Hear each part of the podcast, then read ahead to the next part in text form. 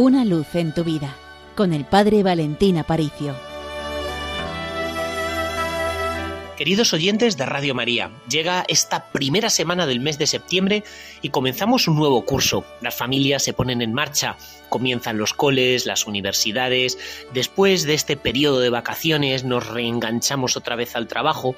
Todo tiene sabor de nuevo. Pero es muy importante ubicarnos también espiritualmente de cara a este inicio de curso. ¿Por qué? Porque todo se planifica, ¿por qué no voy a planificar también mi vida espiritual en la medida de lo posible? Dios me está dando un montón de medios de crecimiento.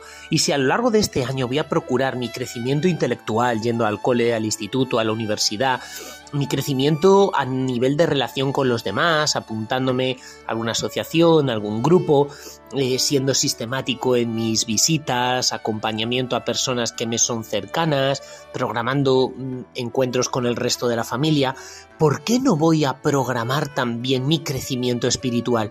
Dios me regala un nuevo año, un nuevo curso. Y convendría recordar las palabras del Evangelio del domingo pasado donde Jesús nos decía, ¿de qué le sirve al hombre ganar el mundo entero si pierde su alma? Me esfuerzo porque este curso traiga lo mejor, la salud, las mejores condiciones económicas. Intento solucionar y arreglar la vida mía y de las personas que tengo al lado. Pero pienso en cuidar mi espíritu. ¿De qué me sirve ganar todo si pierdo mi alma?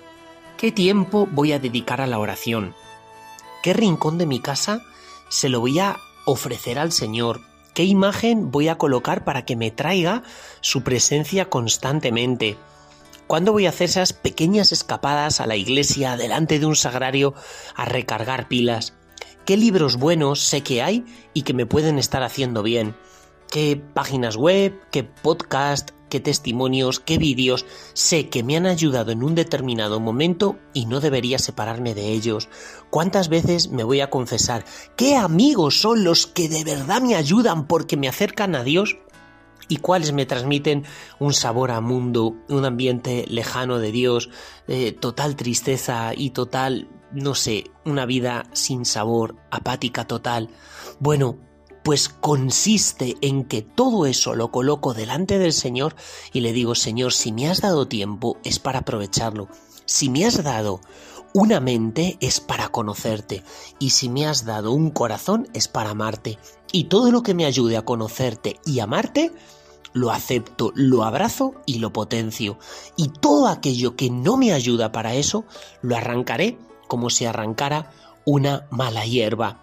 A lo largo de este año voy a ir encontrando toques de la bondad, del cariño, de la misericordia de Dios, que son como las luces que en mitad de la noche de este mundo me van a ir marcando la pista como un avión cuando es de noche y encuentra la pista de aterrizaje, porque hay una serie de luces que le van marcando el camino. Señor, ¿cuál es el camino que quieres que yo siga al inicio de este curso? Porque tú también me has puesto una serie de luces, porque tú quieres que crezca espiritualmente, porque tienes preparados enormes tesoros para mí enormes tesoros y no los quiero desperdiciar, porque en ti está la plenitud y no existe plenitud ni en mi vida ni en este año que se pueda imaginar si no es para ti y si no es a tu lado, Señor.